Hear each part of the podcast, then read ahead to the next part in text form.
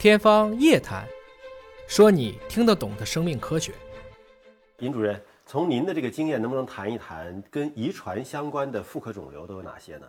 现在其实这个妇科恶性肿瘤的遗传相关，这几年得到了中国学者的非常多的关注。那么最常见的呢，主要是有四大类。第一个大家也比较熟悉了，已经经过了这十年的学习和研究，中国的学者们比较了解的，第一就是遗传性的。乳腺癌、卵巢癌综合征，啊，这个呢主要是一个 BRCA 基因的突变所导致的。BRCA 呢是一个比较大的一个加息，其实就是一个乳腺癌相关的一个基因，它呢突变呢可能导致我们的遗传性肿瘤。那在目前呢，我们得到的这个数据来看呢，中国的卵巢癌患者中，BRCA 突变的这么多中国数据来看，我们的大概概率在百分之二十几、二十五左右，十六到三十左右，每个报道有一点差别。这是第一个比较常见的，我们大家也相对熟悉的一个遗传性的妇科性肿瘤。您说的这个百分之二十左右啊，有个区间，它是指在确诊的患者当中。检测这个基因有突变的比例，对确诊的上皮性卵巢癌的患者期间，哦，还是更细分，嗯，那就意味着还有很大一部分跟这个是没关系，嗯，没错，哦，就是这样，百分我们最低的可能是百分之十六点几，最高的现在有三十点五，总的来讲大概在二十五左右，这个中国人群的比例比欧美的比例高，欧美的比例大概十八九二十不到。那如果反过来问这个问题呢？这个基因突变的人群当中。有多少一定会导致癌变？有多少可能一辈子也没事儿？它这个呢，也是一个概率学上的一个说法。那如果是个 BRCA1 突变的，呃，这个携带者，发生到七十岁的时候，发生这个肿瘤的风险会要高一些，比这个 BRCA2 大概有最高的到百分之四十六。那么 BRCA2 突变的呢，要低一些。啊，那也可能也有百分之几十的这样的一个发生率。如果两个都突变了呢？其实两个都突变的还比较少，双突变的比较少。绝大部分的我们现在中国的人群和世界的人群里面，除了冰岛和挪威，都是以 BRCA1 突变作为主体，two 要少一些。冰岛和挪威是反过来的一个数据。其实有一些人啊，可能会也了解这样的一个例子，就是美国的这个影星安吉丽娜·朱莉。马上他有部新电影要上了，他现在恢复的很好，但他其实是这个 BRCA 基因突变之后，他在没有发病之前就把乳腺和卵巢给切除了。对的，因为中国这个基因突变好像相对还多一些哈。如果说身边有这样的朋友，他发生了突变，也在三十四十左右，没有发生癌变之前，您建议做这么激烈的病变之前的手术吗？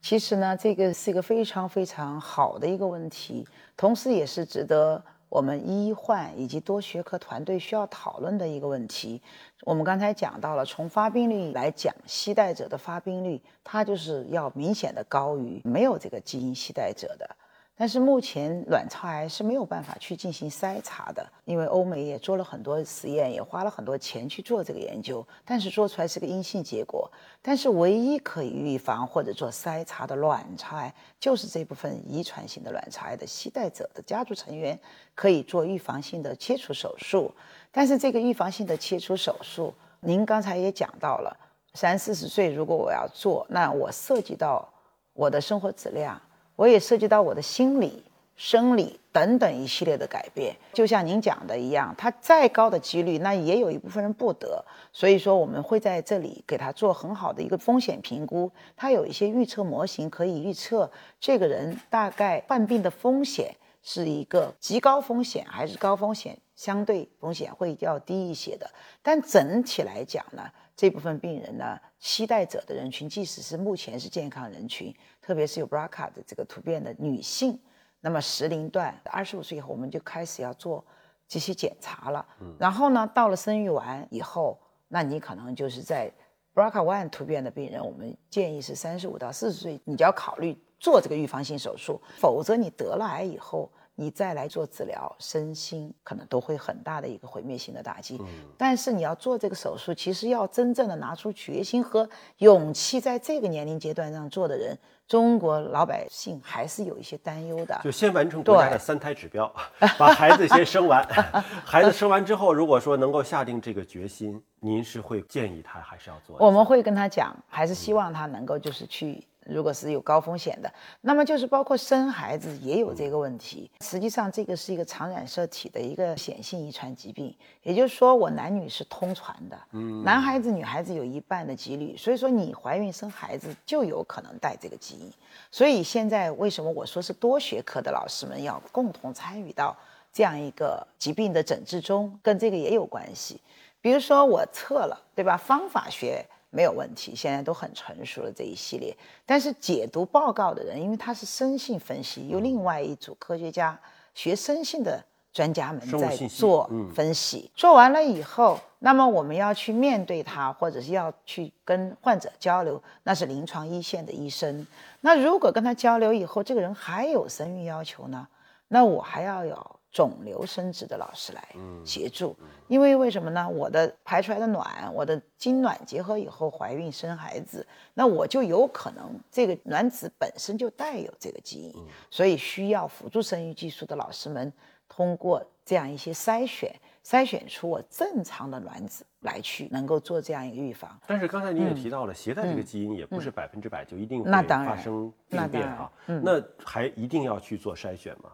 还是建议，因为这个疾病卵巢癌是我们妇瘤的之王，它是死亡率是目前是最高的，而且早期发现、早期诊断都是很困难的。在这个帕帕抑制剂出现之前，它有三个百分之七十一直是困扰着我们的患者也好，医生也好，我们都很困扰。百分之七十的病人诊断就是晚期，因为为什么长在肚子里这个肿瘤比较深啊？对，它的解剖位置就在里面，所以大肚能容周这老百姓的无语。那实际上很多病人来的时候都是挺着大肚子来了一堆腹水，一大个肿瘤包块来的。当时你还不知道他是干什么的，特别是年轻的患者，你以为他是一个怀孕的孕妇，所以来的时候这种病人都是晚期，百分之七十都是晚期。那么还有一个百分之七，百分之七十人活不过五年。百分之七十人都在两到三年内要复发，所以这个数据还是蛮可怕的。在有现在有手段、有方法、科学技术能够有这样一个今天，能够明明知道他有这个百分之五十的遗传概率了，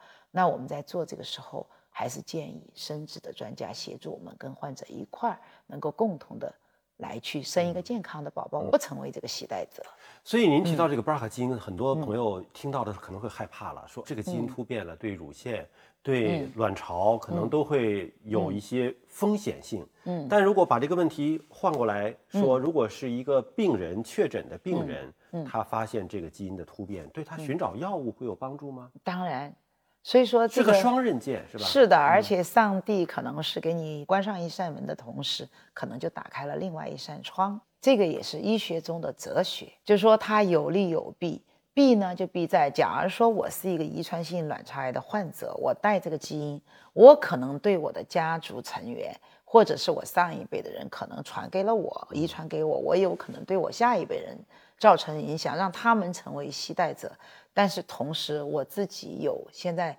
这个帕帕抑制剂，你们可能最近这几年都很火的一个药物，就是必须要 BRCA 基因突变，用这个帕帕抑制剂才是有效的。哎，不是这句话，不是这么绝对。也就是说。如果是 BRCA 突变的病人，效果是最好的。哦。其次呢，就是还有跟这个重原重组缺陷修复通路相关的这条机制上的有突变的，它也有一定的效果，就是其次。嗯。那么相对没有那么好的，就是所有的都是阴性的这种病人。